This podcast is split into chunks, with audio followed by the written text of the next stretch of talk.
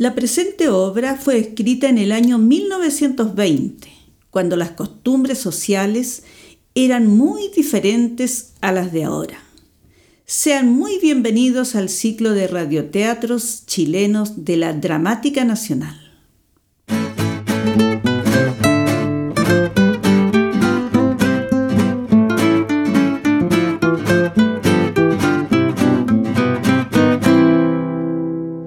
La serpiente, del dramaturgo Armando Muck, con el gran anfitrión Alejandro Trejo. En el capítulo anterior conocimos a Pedro, un talentoso escritor, y a Luciana, su mujer, una pareja poco convencional, dado que en pleno 1920 no están bajo el vínculo del matrimonio.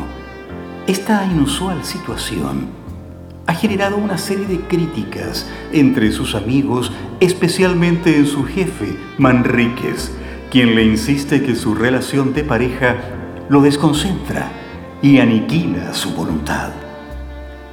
Un año ha pasado. Nuestro querido Pedro avanza en su libro La voluntad. Al parecer, va a ser un muy buen texto. Luciana, enamorada, embellece su casa disfruta su jardín, canta, baila. Son días soleados. Pero hay algo que está ocurriendo en la cabeza de Pedro. Está desconcentrado, olvidadizo, le cuesta trabajar. ¿Por qué será? Y la sombra de aquel hombre gigante pasó por el mundo absorbiéndolo entero era el deseo. No, no, no era el deseo. Era la voluntad que infundía a los débiles, la desconfianza y el temor de un Dios. Eso es. Oh, en fin, hoy he escrito algo. Veamos. 22 carillas. Bien. Ahora... Oh, me duele el cerebro. ¿Qué iba a hacer yo? Pedro no está bien. Se tambalea y toma su cabeza entre sus manos con mucho dolor. ¿Se puede pasar, caballero? Eh, sí, pasa, Luciana. ¡Ay, qué calorazo me he tomado! El sol está que pica como abeja. ¿De dónde vienes? De la huerta. Fui a buscar flores para la salita y mira lo que traje. Cerezas. ¿Ya están maduras? Toma, prueba. No, gracias, no, no tengo deseos. ¿Te sientes mal? Más o menos. Es que eres desobediente. El médico te dijo que no debes escribir, que tu cerebro necesita reposo, que es exceso de trabajo. Es muy sencillo decir, no trabaje.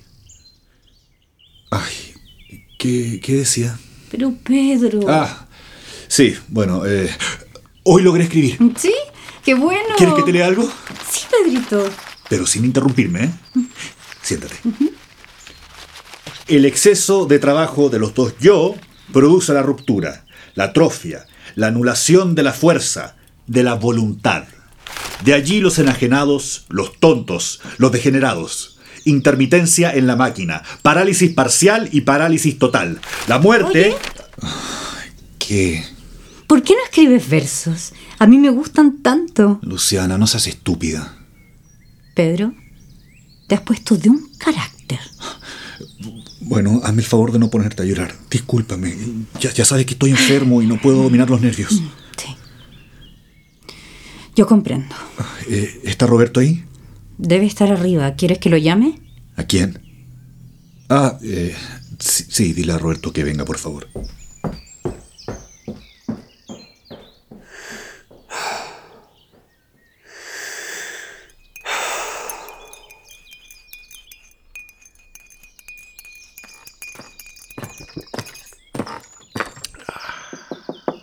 ¿Pedro me llamaba? Ah, ah, ¿Está usted aquí, Roberto? Sí, sí, yo lo llamaba. Em, ¿Me va a hacer usted el favor? Usted dirá. Ah, eh, estos capítulos, por favor, páselos a máquina. Mm, con mucho gusto, inmediatamente. ¿Qué cosa? Ah, eh, sí. Sí, con permiso. Es un muy buen muchacho, Roberto. Sí. ¿Qué iba a hacer yo? Ah, ah, sí. Eh, me, me voy a recostar un rato, Luciana. Muy bien hecho. Si viene Manríquez, me despiertas. Claro, vamos. No, no me acompañes. Es el camino. Bueno, hombre, bueno. Ay, está insoportable este Pedro. Ya me está cansando. Ignacia. ¿Llamaba la señora? Ah, muy bien, trajiste los floreros. Vamos a arreglar las flores. Sí, señora. Dame esas rosas. Sí, señora. Pon este florero sobre el mueble. Mm. Dime, ¿tienes novio? A veces, señora. ¿Cómo a veces? Sí, porque suele perderse que no se den. Voy, señora, con su permiso. La señorita Mirella. En este tiempo ciertamente habían pasado cosas. La joven Mirella, que conocíamos tímida, apocada, decidió tomar el camino que su tía Carmen Rosa había dispuesto para ella. Su entrada es radiante y lujosa. Lucianita. Mirella, pero qué hermoso vestido. ¿Cómo te va, linda? Bien, gracias. ¿Y Pedro? Un poquito mejor. Ay, pero ingrata, te pierdes con los deseos que tenía de verte. Hoy es que tú sabes lo que es organizar una casa. ¿Y estás contenta? Ay, mucho. Walter es muy bueno. No sabes cuánto me alegra que llegaras a un acuerdo con Walter. Es un hombre muy serio. Y me quiere entrañablemente. Y con razón, te lo mereces. Ay, estás lindísima. Tienes muy buen gusto, chiquilla. Ay, no, es tía Carmen Rosa. Ella sabe. ¿No ha venido? ¿No? ¿Quedamos en juntarnos acá a las tres? ¡Ay, pero me he adelantado! Falta un cuarto. ¡Uy, qué relojito más mono! Con Walter estamos esperando poner un poco de orden en el nidito para invitarlos. Ay, estoy ansiosa por conocerlo. Se ha hecho todo lo posible por hacerlo confortable. Por lo demás, Walter no es hombre que repare en gastos. Mm, buena cualidad.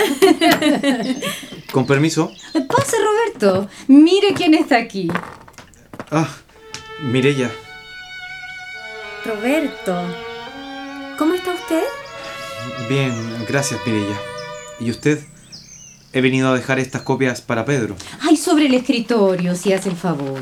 Mire que se ve lindo. Solo falta un poco de crayón en sus ojos.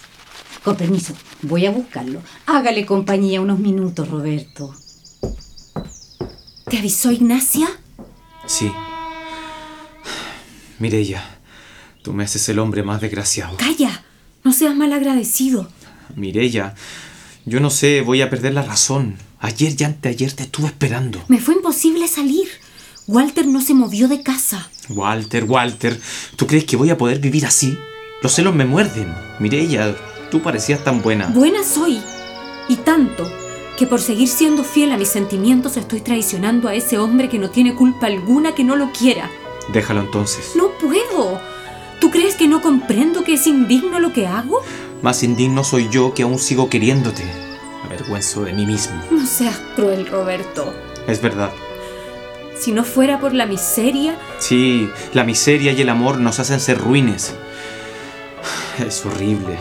Eres mi perdición, Mirella. Ay, pobre mi Roberto. Mira, yo quisiera no quererte. Comprendo tu tortura, pero tienes... Ya no vivo. He abandonado el trabajo. Al paso que voy me despedirán y todo por ti. Es que no puedo alejarte. Que te enseñoreas en mi cerebro. Las letras que escribo bailan en el papel y se borran y apareces tú. Me miré ya. Roberto. ¡Cuidado! La señora Carmen Rosa. Nos veremos mañana. Sí. ¡Caramba! ¡Qué puntual, Mirella! Buenas tardes, tía. ¿Cómo está usted, Carmen Rosa? Bien, gracias.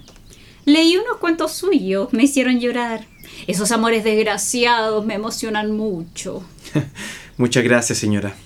Yo me iba yendo, con permiso. Qué triste este muchacho Roberto. Qué triste Mirella. Y así pasaron la tarde. Luciana maquilló a Mirella con una gran aprobación de Carmen Rosa. y se prepararon para salir de compras. ¿Vamos? Supongo que nos llevarás en coche. Si usted quiere. Como si yo quiero. Pareces tonta. Si viene el señor Manríquez, Ignacia, avise al señor. ¿Está bien, señora? Entonces se fueron a gastar el dinero de Walter. Mientras tanto, Ignacia se dedicó a ordenar. Abrió las ventanas, recogió unas tazas y entró el desdichado Roberto. ¿Se han marchado las señoras? Sí, don Roberto. ¿Y Pedro duerme? Sí, señor. Ignacia, Mireya no dijo nada. Ah, ya salió aquello. No, señor, nada dijo. ¿Le gusta mucho la señorita Mirella? Parece muy buena. La señora Carmen Rosa es quien la echa a perder. Han llamado. Voy. Buenas tardes, Roberto. ¿Y Pedro? Está reposando. Voy a avisarle. Dio orden. Qué bueno, amigo Roberto, encontrarme con usted. Quería hablarte. Usted dirá, señor Manríquez. A ver, me lamento usar este tono de seriedad, pero lo hago por su bien. El jefe de crónica se queja porque dice que de un tiempo a esta parte no cumple como es debido. Llega tarde y se marcha antes de tiempo. Sus escritos están llenos de errores. Es verdad, señor Manríquez. Ha pasado por mi vida una racha de infortunio, disgustos, preocupaciones, y sin querer he desatendido la obligación. Pero yo le aseguro que aquello ha pasado, que pasará. Mm, Ojalá. En atención a que usted ha sido un buen empleado, le he dicho al señor Morales que aguarde a que usted vuelva sobre sus pasos. Usted tiene talento y sería de lamentar. Ha sido la racha, señor Manríquez, pero ya pasó. Mm, cuestión de falda, de seguro. Tenga cuidado, Roberto. Bueno, espero no se disguste por lo que le he dicho. De ningún modo. Bien. Dígame, pasando a otra cosa. ¿No vino por aquí Carmen Rosa? Cuando usted llegó hacía poco que marchara. Ah, demonios. Nunca sé lo bastante suspicaz. Perdona, Manrique, si te hice esperar. Nada, hombre. Sabía que descansabas. Sobre la mesa le dejé las copias, Pedro. Gracias, Roberto. Manríquez, hoy he escrito bastante. Me alegro. La voluntad ya va adquiriendo volumen. Me ha costado un gran trabajo, pero en fin, en un par de días... eh, sí, en, en un par de días estará todo terminado. Ay, sí. ¿Qué tienes? Ay, cansancio. Estoy perdiendo la memoria de un modo lamentable. No hay que dejarse estar. No, sí he visto médico, pero... Mira, estoy hablando y me olvido de lo que digo, de lo que hago. Me cuesta escribir. Cuando fuerzo mi voluntad, las letras empiezan a titilar y veo infinitos puntitos rojos. Es una debilidad cerebral muy grande. Tú nunca has querido creer, Pedro, que esa mujer te perjudica. Es- sí, eh, puede ser. Y entonces, ¿qué esperas? ¿Sabes lo que debes agregar en tu libro? La voluntad del hombre depende de la voluntad de la mujer. Dime, Manríquez, no he visto publicado mi último artículo. ¿Hay exceso de material, tal vez? Mm, No, es que, Habla. bueno, tal vez tú no corregiste, no, no lo meditaste Me bastante. rechazan. Hombre, tanto como eso. Y entonces, Vamos, no te pongas así. Por eso yo te decía que tú necesitas reposo. Por eso te aconsejaba. horrible. A los 15 años de labor me rechazan un artículo por malo. Luciana se ha apoderado de tu vida. Estás enamorado de ella. Tú, que decías que te molestaba. La dejaré. ¿Y qué estás esperando? Es algo extraño. Cuando está lejos la odio. Me molesta tanto que juro alejarme de ella, pero se acerca. Viene a mí, no sé. Su mirada, sus besos quemantes, su voz que murmura, que solloza, cálida, cristalina, su andar, su gesto, no sé qué tiene que me subyuga. Qué atracción perturbadora tiene esa mujer. Demuestra tu voluntad. Sepárate de esa mujer. Ah, pero no serías capaz. Que no soy capaz. No me provoques. ¿Qué vas a hacer? Ya vas a ver. Ignacia, ¿Llamó al señor? dígale a la señora que venga. Ha salido, señor. ¿Cómo? Bueno, déjelo, Ignacia. Eh, pero es extraño, ella no tiene costumbre de salir sin avisarme. Pues hoy lo ha hecho.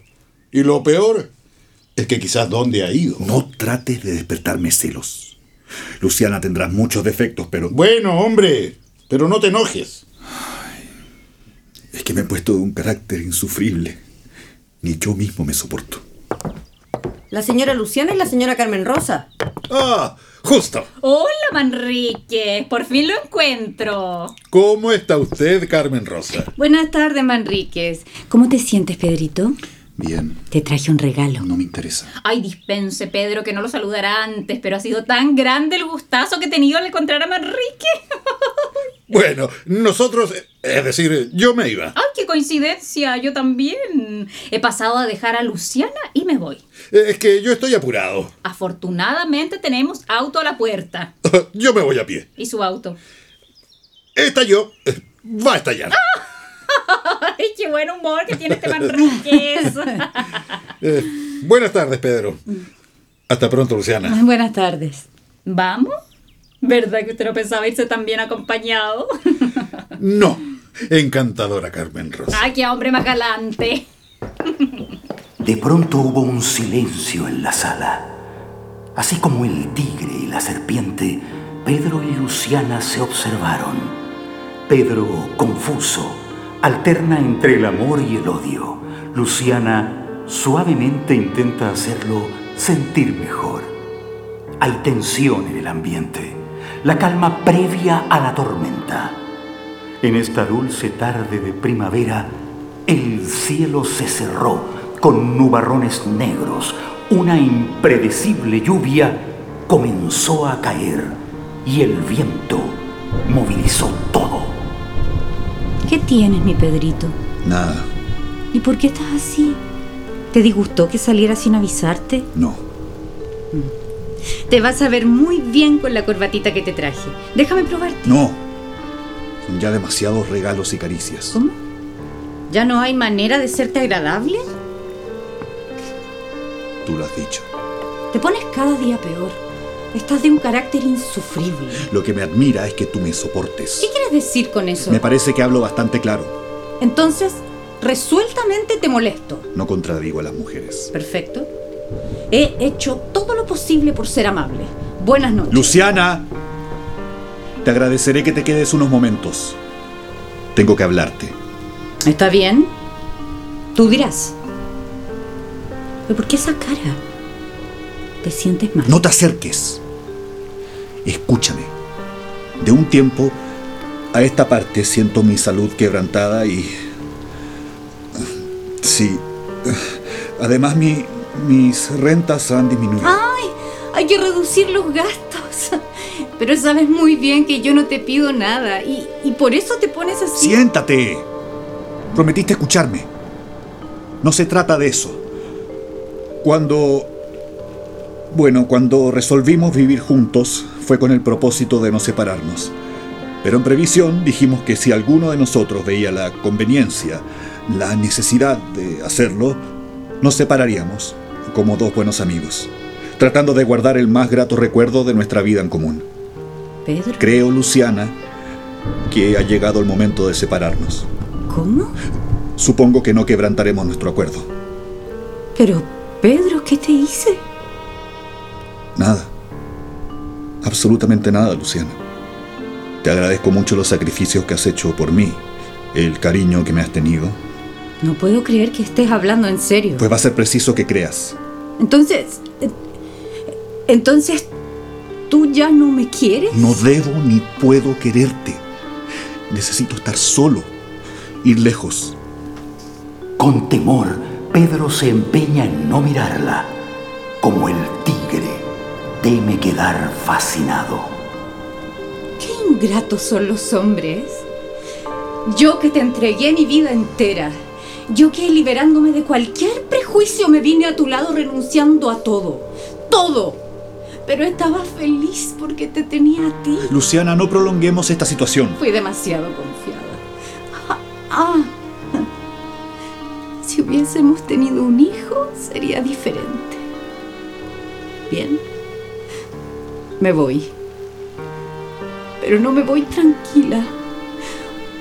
me enseñaste a quererte tanto, tanto que no sé, Pedro, mira, mírame como te suplico. Es inútil. No insistas. Nuestra unión no tenía otra razón de ser que el amor.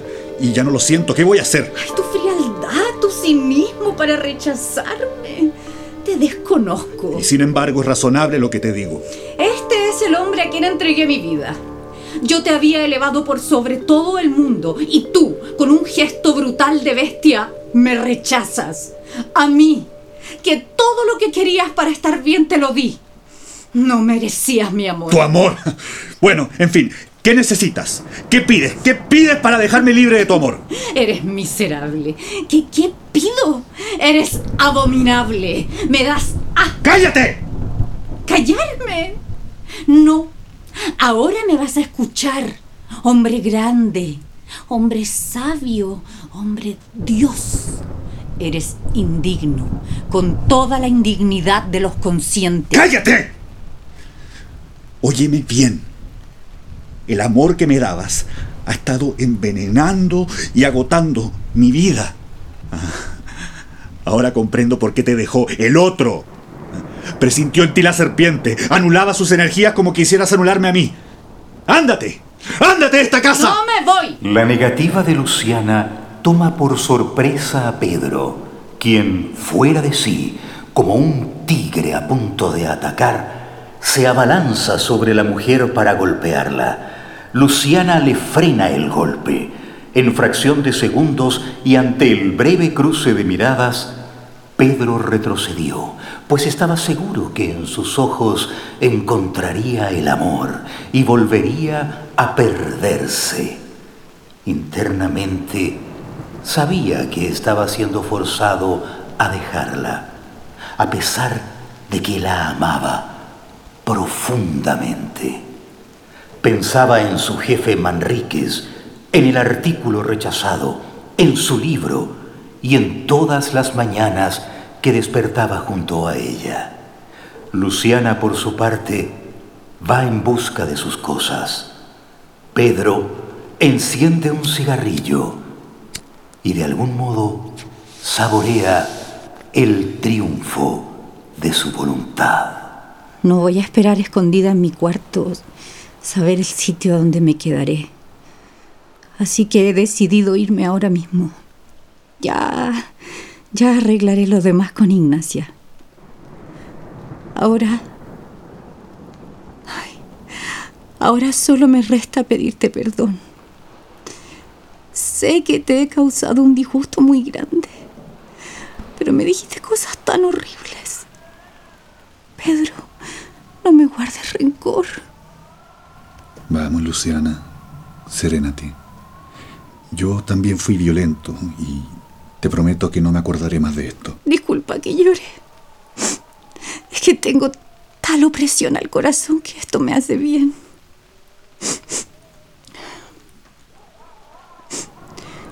Si alguna vez necesitas de mis cuidados, bueno. Adiós. Adiós. Pero ¿me dejarás ir sin siquiera darme la mano? ¿Tanto me desprecias? No. Luciana, cediendo a sus impulsos, lo abraza súbitamente. Pedro intenta desasirse, pero no puede. La fuerza de su voluntad no es tan poderosa ante los encantos de su mujer. Mi Pedrito, lejos de ti no podré vivir. Pero no me alejes de tu lado. Luciana, no estás en tu juicio. Ten compasión de mí. Yo que he sido tu hermana, tu esposa, tu amante. Déjame ahora ser tu esclava, tu sierva. No, Luciana. No. ¿Te, te acuerdas? Dime que me querrás siempre, Luciana, que me quieres solamente a mí. Sí, Pedro, mi Pedrito, solo te quiero a ti. Y nos abrazábamos así. Luciana. Lo leo en tus ojos. en tu alma. Si me estás besando sin besarme. Pedro, no puedo irme. Ay, mi Pedrito. Nunca nos separaremos. Para toda la vida. Para toda la vida. El tigre, fascinado por la serpiente, se dejó envolver por entero. Las suaves caricias de ella alteraban su respiración y sus latidos. Las manos de Luciana, en contacto con la piel de Pedro, solo delataban la infinita pasión que había entre ellos. Las garras del tigre, el abrazo de la sierpe y una inusual tormenta que no parecía tener fin. Los esperamos en un próximo episodio de La Serpiente.